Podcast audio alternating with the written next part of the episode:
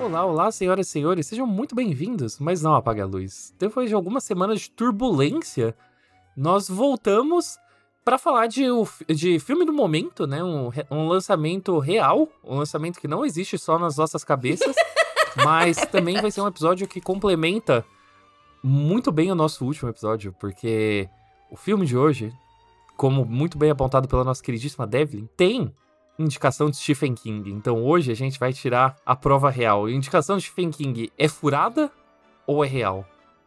Meu nome é Arthur Eloy e nada mais forte contra uma invasão alienígena do que uma garota Tumblr. Caraca, exatamente. Boa.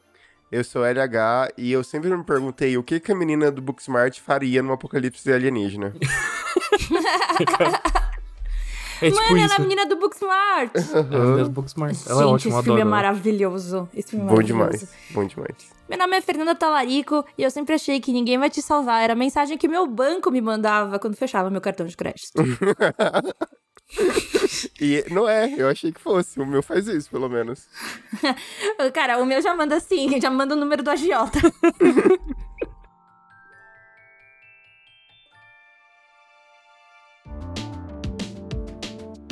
Gente, eu vou começar esse podcast falando que eu tava contando pro LH antes do Arthur entrar. Eu, infelizmente, não consegui assistir ao filme porque toda vez que eu tentei eu dormi. Eu não tô brincando. Eu dormi muito gostoso.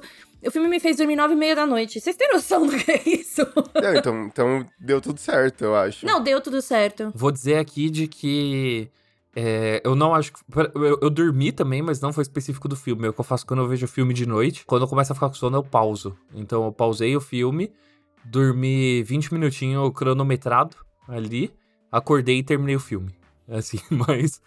Mas que deu, deu um soninho, deu. Não acho que é culpa do filme, mas. Não, é. é, é eu acho que é um filme melhor pra você ver no cinema, sabia? Pois é. Eu acho que tem muito do fato dele ser um filme muito. com pouco diálogo, quase nenhum diálogo. Porque ela está sozinha, né? Lutando contra alienígenas. Então não faz sentido a pessoa ficar falando. E então, talvez isso corrobora com a ideia de, dele parecer um pouco mais lento, dele parecer um pouco mais, tipo, não vou falar arrastado, mas ele dá a sensação de, tipo assim, hum, que soninho. Nossa, eu achei ele super dinâmico, na real, porque é muito louco, porque em 10 minutos de filme, ele já fala para você, é isso que tá rolando, é uma mina reclusa chamada Brin, que, tipo, mora numa casa no meio do nada, que é, tipo, meio mal vista na cidade que fica relativamente perto da casa dela. Em 10 minutos de filme fala, então, nessa casa isolada vai rolar uma invasão alienígena, né? E pousa o primeiro alienígena e, tipo, o filme ele não esconde que é isso em momento algum. Em 20 minutos, ela matou o primeiro alienígena. Literalmente 21 minutos, o primeiro alienígena morreu. Isso é uma coisa que eu gosto do filme, é que as coisas vão escalando, tá ligado? Beleza, o primeiro alienígena morreu, ela sai de casa, ela vai pra cidade e dela percebe, tipo, né, na cidade que as pessoas talvez não sejam mais as mesmas pessoas. E daí ela volta pra casa dela, tem dois alienígenas na casa dela. E daí ela consegue ganhar de dois alienígenas e literalmente aparece um alienígena gigante. Tá ligado? Parece que o negócio vai escalando. Parece videogame, sabe? Eu acho divertidíssimo essa parte. Eu acho que tem uma progressão bem boa. Eu acho que é bem é, dinâmico o filme. Eu gosto muito da Kathleen Denver, além de Booksmart, que eu acho que ela tá perfeita em Booksmart. Ela tinha feito uma série na, na Netflix que chama Unbelievable, que é com a Toni Collette. Qual? Meu, é muito, é muito tensa, é muito pesada, é muito boa. É com a Toni Collette e a Merit Weaver é, investigando um caso de um caso de abuso. Ah, porra, essa série é muito pesada, velho. E eu acho que nesse filme é, eles utilizam também uma habilidade não explorada dela até agora, que é aquele Denver porradeira. Eu acho que ela segura, assim, tipo, como como Final Girl, porque na real esse filme todo é uma grande cena de perseguição, uma cena de perseguição de uma hora e meia, que a, às vezes eu acho que isso é bom, mas também é um problema. Mas posso, posso só, assim, como eu não assisti, eu assisti o começo, tá, mas eu queria, eu assisti ao trailer também, então eu só queria entender, assim, ela, é, ela começa, tipo, ela mora sozinha, por que, que ela mora sozinha? A mãe morreu, isso eu sei. É, então, a mãe morreu e ela mora sozinha porque é uma coisa que a gente vai descobrir no final, que ela matou a amiga dela, de, a melhor amiga dela de infância, meio num ataque de ira. Por isso que ninguém fala com ela. É, sabe? E, e daí, é porque claramente ela não pensou no ato dela, tá ligado? O filme não fala, tipo assim, ai, coitada dela, sabe, em nenhum momento. Inclusive, o filme ele meio que julga ela por isso. Mas ela matou a amiga dela e ninguém gosta dela da cidade por causa disso. Então existe um passado ruim, tá ligado? Por isso que ela, fica, por isso que ela continua afastada. E de qualquer forma, também, a minha defesa, a minha defesa, meu, meu argumento para ela morar isolada é porque ela é sim uma garota Tumblr é, que tá vivendo um sonho cottagecore. Onde ela. Sabe, você vê as pessoas no Twitter o tempo todo falando: Nossa, que vontade de largar tudo e morar no meio do mato. Na real, isso foi exatamente o que ela fez. Ela de fato largou tudo e foi morar no meio do mato. Sabe quando o Arthur ia pra Itanhaém? o meu bunker em Itanhaém. Assim, larguei tudo e fui pra Itanhaém. Porra! Porra, precisando, inclusive. Nossa, mano. Não, semana que vem eu vou, eu vou ficar em Jundiaí. Eu vou desligar o celular e falar: cadê a Fernanda? Morreu! O meu maior medo de me esconder num lugar no meio do mato é justamente quando você uma invasão alienígena na casa que eu tô. Então, mas esse, esse, filme é isso, né? E se. A premissa toda dele é: e se você não tivesse sossego nem na sua era low profile? Exato. Porque a, a mina tá lá de boa, tá dançando na casa dela, sabe? É, lendo um livro antes de dormir, sabe? Fazendo o tipo de vida que você faz de resolução de ano novo todo, toda virada de ano, tá ligado? Vem uns alienígenas para atrapalhar. Primeiramente, eu queria dizer que eu gosto muito do alienígena old school, assim. Eu fiquei. Eu, então. Apesar de, deles serem, tipo, bem CGI, né? Eu acho que são bem feitos e eu gosto deles. Porque é, eles não tentam ser, tipo, alienígenas muito diferentões. É, tipo, o feijão com arroz, tá ligado? O Grey que todo mundo tá acostumado. E, e daí eles tentam até variar, né? Eu gosto muito do chupacabra deles, tá ligado? Total. Que é aquele pequenininho, é mó bom também. Porque é muito, é muito legal isso que, tipo assim, existem variações entre eles. Isso é bacana. Putz, eu gosto do filme, é, eu gosto de, de filme de ET. Fazia muito tempo que eu não vi um filme de ET bom. Se a gente pode considerar Nope como um filme de Alien, mas ele não é, tipo, descaradamente um filme de Alien.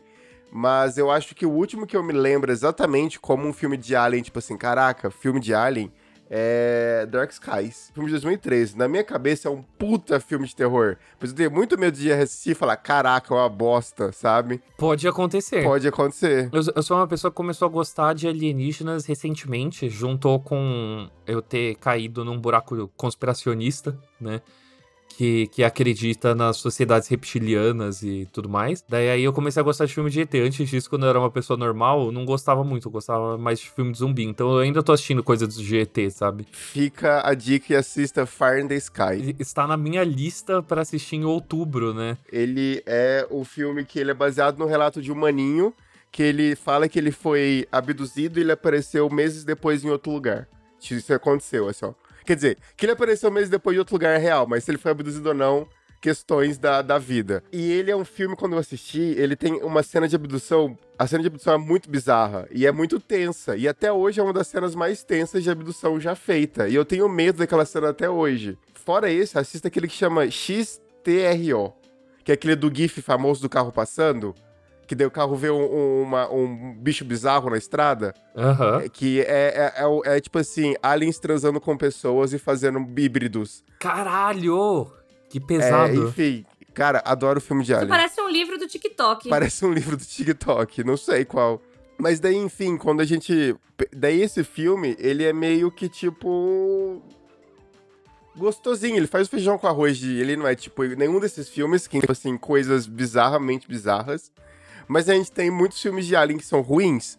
Muitos ruins, entendeu? No meio do caminho. Eu, eu tava achando esse filme fofinho, é a palavra que eu usaria para descrever, porque eu acho ele bonitinho, assim. Tipo, ele é o segundo filme do diretor, o diretor é o Brian Duffield, que ele, na real, é roteirista. Ele escreveu coisas como aquela série da. Não, não é série, aquele filme que saiu pela Netflix, Amor e Monstros. A série Insurgente, né? Então ele tem aí coisas questionáveis. A Babá, que é ótimo, né? Ele é o roteirista de A.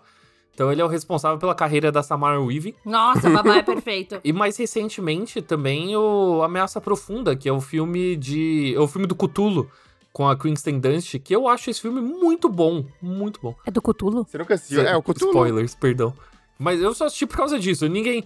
Assim, ninguém assiste. Não, eu não ia assistir se eu não soubesse que era do Cthulhu. Então, exatamente. Eu, tipo, quando ele saiu, eu passei batido. Daí eu vi uma foto. Eu vi uma foto do Cthulhu nesse filme. Eu falei, nossa, que do caralho. Daí eu assisti. É um dos meus favoritos dessa nova leva de 2020, assim. Foi o último filme que eu assisti no cinema antes da pandemia. E daí começou a pandemia.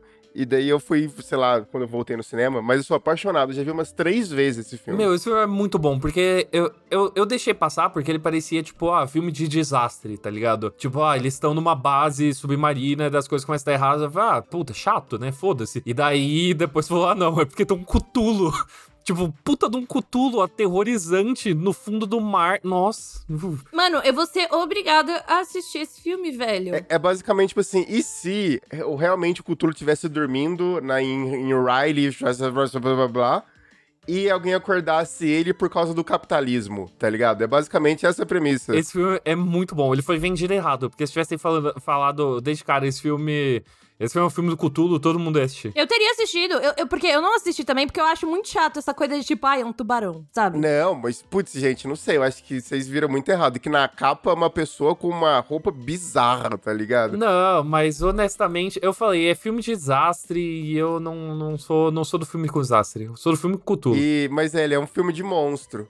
E, e, o que é muito louco, porque, tipo assim, apesar do Ninguém Vai Te Salvar ser um filme de Alien, ele tem uma pegada. Tudo filme. A maioria dos filmes de Alien tem uma pegada meio filme de monstro. Eu penso ele realmente muito mais como um filme de perseguição mesmo, tá ligado? De parada sem parar, sem parar, sem parar. Do que como um filme de Alien. Até eu acho que o jeito que o diretor filma, porque ele em nenhum momento ele tenta realmente esconder o Alien, tá ligado? Até aquela cena da geladeira, que é a primeira vez que a gente vê ele inteiro, né? Não, não é uma coisa tipo assim, caraca, olha esse bicho medonho aqui, como ele vai te atacar.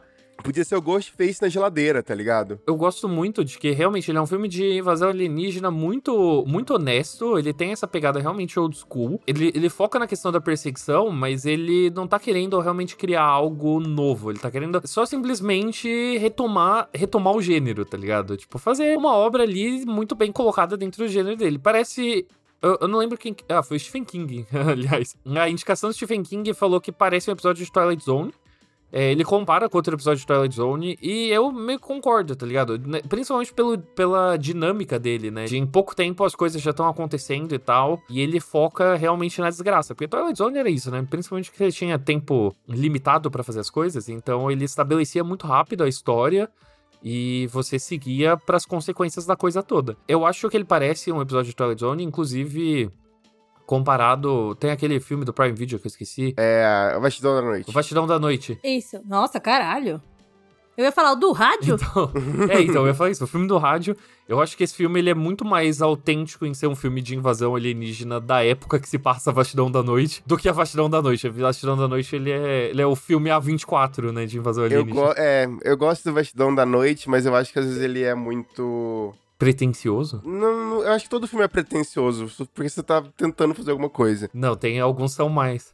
É tipo, é tipo a revolução dos bichos, assim. Todos os animais são iguais, mas alguns animais são mais iguais que os outros, tá mais iguais Todos os filmes são pretenciosos, mas alguns são mais pretenciosos que os pode outros. Pode ser, pode ser. Mas é que eu acho que às vezes ele é muito. Ele se alonga demais, sabe? E eu acho. E eu acho o final dele meio Spielberg das ideias, sabe? Tipo assim, ai, luzinhas Total. no céu, uau. Mas não precisa nem chegar ao final pra ser Spielberg das ideias. É, então, mas é que eu gosto muito da ideia quando ele vira meio que um podcast, sabe? Tipo, fica tudo preto e daí começa a falar, mano, isso é genial. Eu acho maneiro. Eu gosto, eu gosto dos diálogos daquele assim, que é o oposto, na real, né, assim, né? Tipo, Exato. O A Vastidão da Noite, ele é o completo oposto do Ninguém Vai Te Salvar, porque ele é um filme que fala pra caralho, as pessoas falam rápido, parece um episódio de Gilmore Girls, assim, de tanto que eles falam. e Ninguém Vai Te Salvar, ele é um filme... Ele não é um filme mudo, mas ele é um filme que, por escolha, né, tipo, ninguém fala.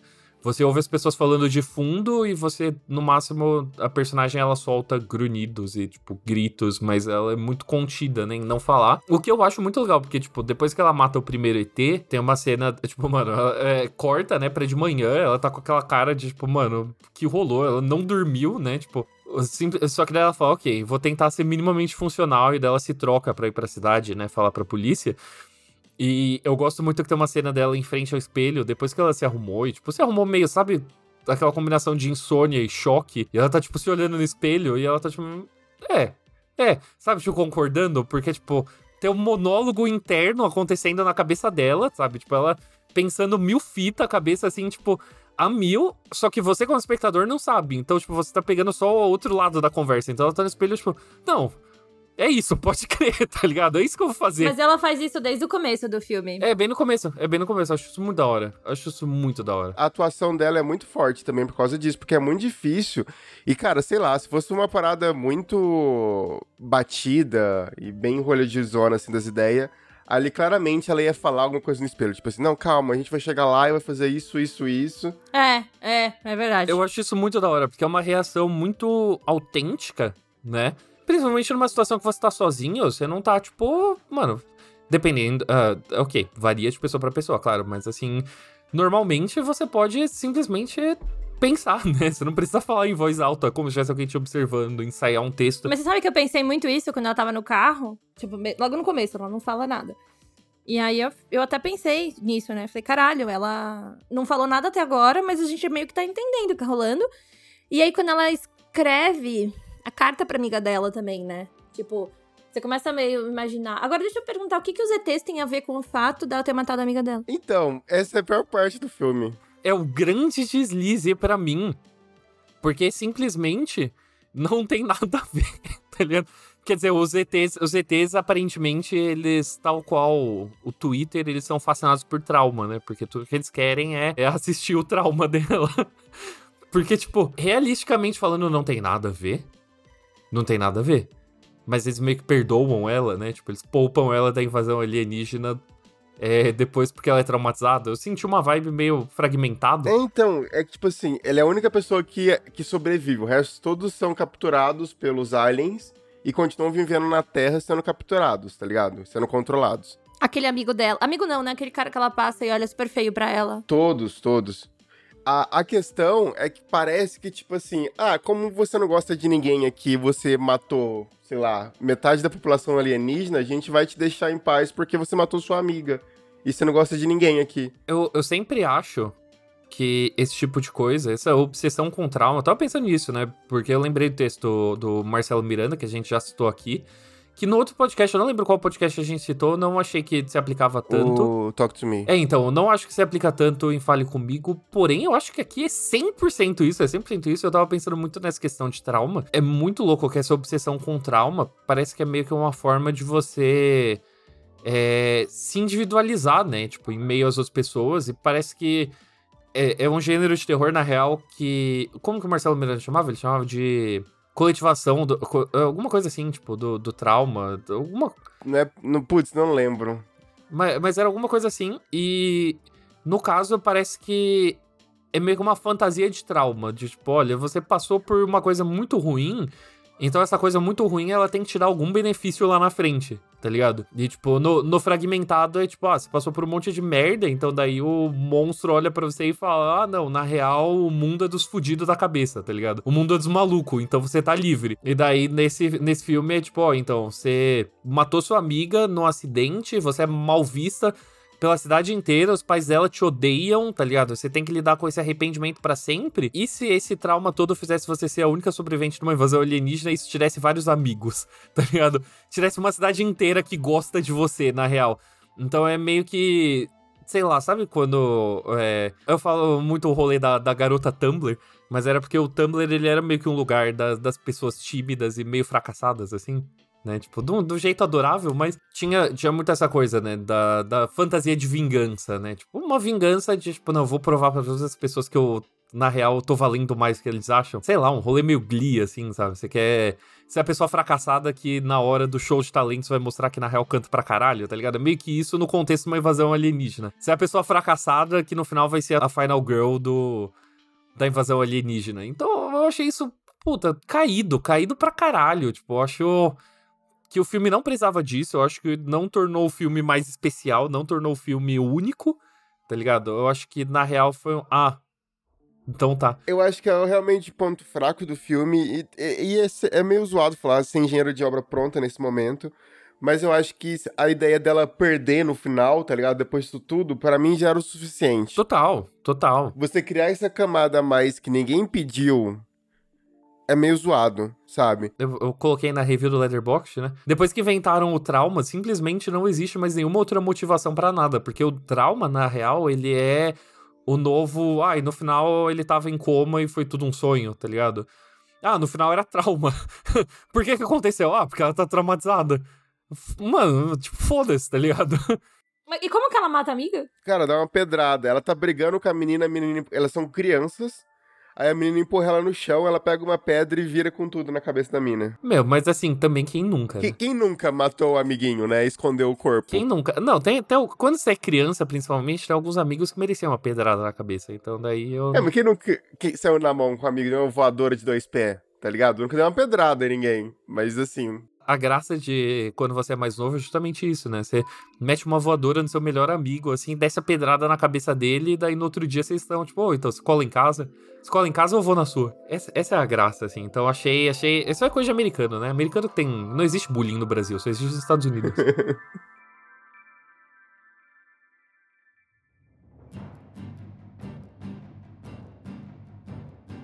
Bom, então, como todo filme se resolve em, ta- em trauma, o Não Apaga a Luz também se resolve numa pergunta. Né? Chegamos no momento final que é: Fernando Larico, você, com base em 20 minutos de filme e num trailer, você apaga ou não a luz para Ninguém Vai Te Salvar. É, 20 minutos é muita coisa. tá? Isso tudo? Vou fazer que, nem- fazer que nem o LH, LH fez com o episódio de Bolt Tem Medo. E baseado no que vocês disseram, eu assisto. Mas é que assim, de verdade, desde o começo eu imaginava que o filme poderia ser melhor no cinema, me daria menos sono. Essa coisa mesmo do, do silêncio funciona muito bem no cinema. É, então eu apago, mas assim. Apago, mas talvez eu tire um, uma soneca. E, e só, só rapidamente, né? Comentar isso. Que, que a Fer tinha falado no começo, falou agora. Parabéns pra Disney, né? Pela sequência de erros. Mas é da Hulu, não é? É, então é da Hulu, mas é da Disney. Ah. Se a Disney quisesse trazer pro cinema aqui, ela, tra- ela traria. Então, tipo, mano, o Predador, Trouxeram o, o último que a gente falou? o Bugman, exatamente, que foi de streaming lá, enfim. O, o Predador, a caçada, foi pra streaming. Merecia cinema. Barbarian foi no cinema lá fora, aqui chegou só no, só no Star Plus. Bugman, que é um puta de um filme de streaming, passou no cinema aqui. E daí agora esse, que seria muito foda no cinema, passa lança direto no streaming. Então, ó, parabéns pra Disney pela sequência de erros, assim. Só isso, deveria. deve- mere- merecia cinema. Merecia cinema. Merecia cinema. Uma puta frase. Luiz ou LH? Você apaga ou não a luz para você. Ninguém vai te salvar. Apago, achei divertido. Como eu falei, acho que tem problemas no final, mas até aí, quem não tem? É, enfim, divertidíssimo. Arthur Eloy, você apaga ou não a luz? Ah, eu apago porque eu achei fofinho. É, eu gosto da cena de perseguição. Eu gosto dos ETs, eu sou a favor do- da retomada do ET old school, ET cabeçudo. Tem um jogo, inclusive, só um pequeno adendo, que saiu recentemente, que chama The Grey Hill Incident, que é, é basicamente a premissa desse filme em forma de jogo. É, e também é o ET cabeçudo, e eu fiquei muito feliz, assim, tipo, o ET pequenininho, cabeçudo, olhudo, só que daí no jogo, quando eles te atacam, eles te agarram e eles fazem uns barulhos, tipo... Daí, então... O famoso chupacu de Goianinha. Então, o chupacu de Goianinha, então fica a dica aí pra... Ô, Arthur, como é que é o barulho dele? Eu falei... tipo, o ET te agarra... É muito bom, porque você tem uns vídeos de react das pessoas jogando pela primeira vez e tá todo mundo morrendo de medo, assim, porque o jogo é mó tenso. E daí quando tem o primeiro ET, assim, tipo, as pessoas estão socando o ET. e daí na hora que o ET agarra e começa a fazer barulho, as pessoas falam, ô, calma aí, relaxa. E daí a pessoa tem o cu chupado pela primeira vez e fica tranquila. O primeiro babão intergaláctico, assim, recebeu, assim, o babão das galáxias. Mano, vocês estão muito héteros, velho. Eu vou embora desse podcast. Mas eu, eu queria falar que a gente tava falando de chupacu, entendeu? Então, Então, chupacu... Nossa, sério. Vocês me cansam. Desculpa. Então, com, com essa pode encerrar, Fer. Tá- tá- Ai, gente, é isso. É, acho que a grande revisão do dia é não assista filme depois das nove da noite se você tem mais de 30 anos e trabalhou mais de 10 horas no dia. E acho que depois do que vocês falaram, também eu diria pra você colocar seus filhos no psicólogo, né? Porque ataque de raiva não é fofinho, principalmente não apague a luz. Cara da Fer lembrando da, da cena da. Desculpa, é que eu tomei isso aqui, é muito ruim. que que- É que eu... É o whey. É a vitamina de whey. Não, eu já tomei. Isso aqui é beterraba, gengibre. Hum. Que mais? Que mais? beterraba, gengibre, maçã, limão. Nossa, delícia. Delícia. pouquinho de Amassava couve. fácil. Hum, nossa. Você tá Eu adoro- zoando? Eu não consigo Não, perceber. tô falando sério. Adoro, adoro suco de salada. Suco de salada é um conceito. Suco de salada. Eu amo. Amo suco de salada. Não, então, suco verde, faz bem. suco verde, laranja com beterraba. Hum, Assim, se fosse só suco verde, tudo bem. É que o gosto da beterraba é muito forte pra mim. Mas eu gosto. Adoro. Já, já, já tomou beterraba com laranja e cenoura? Já. Não. Bom demais. Mano. Não, bom eu tava no demais, Peru. Demais. E lá eles fazem suco, tipo, concentrado de beterraba, né? Aí eu falei, ah, beleza. Comecei a tomar todo dia de manhã. Aí eu fui fazer xixi, eu falei, caralho, eu vou morrer, velho. Eu esqueci total que eu tinha tomado suco de beterraba. Eu ficava, beterraba isso. eu vou morrer! Aí a- eu juro que minha, minha mãe é tão mãe que eu gritei, mãe, eu vou morrer. Ela só gritou, é a beterraba! Quando você percebeu que você, você cagou um Thanos ali, né? Você falou, puta, esse pá é difícil.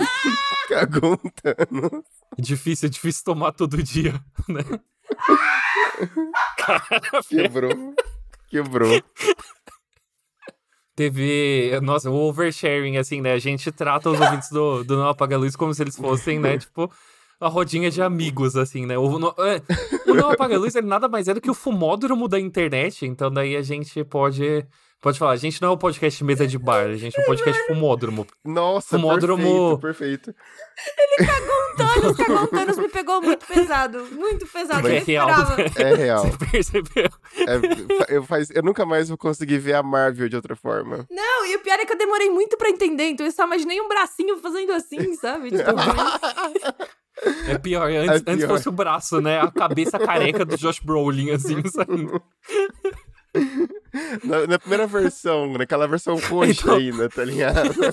Gente, o, o Josh- para! é, então, um, eu tô tomando suco de beterraba, não pode. o Thanos pós-créditos, assim. Dando pós-crédito. Exatamente, exatamente. Nossa, mano. Vocês são horríveis. Acontece às vezes, acontece às vezes. Assim, não se preocupe. Se acontecer com você, ouvinte do Apague a Luz, não se preocupe, tá?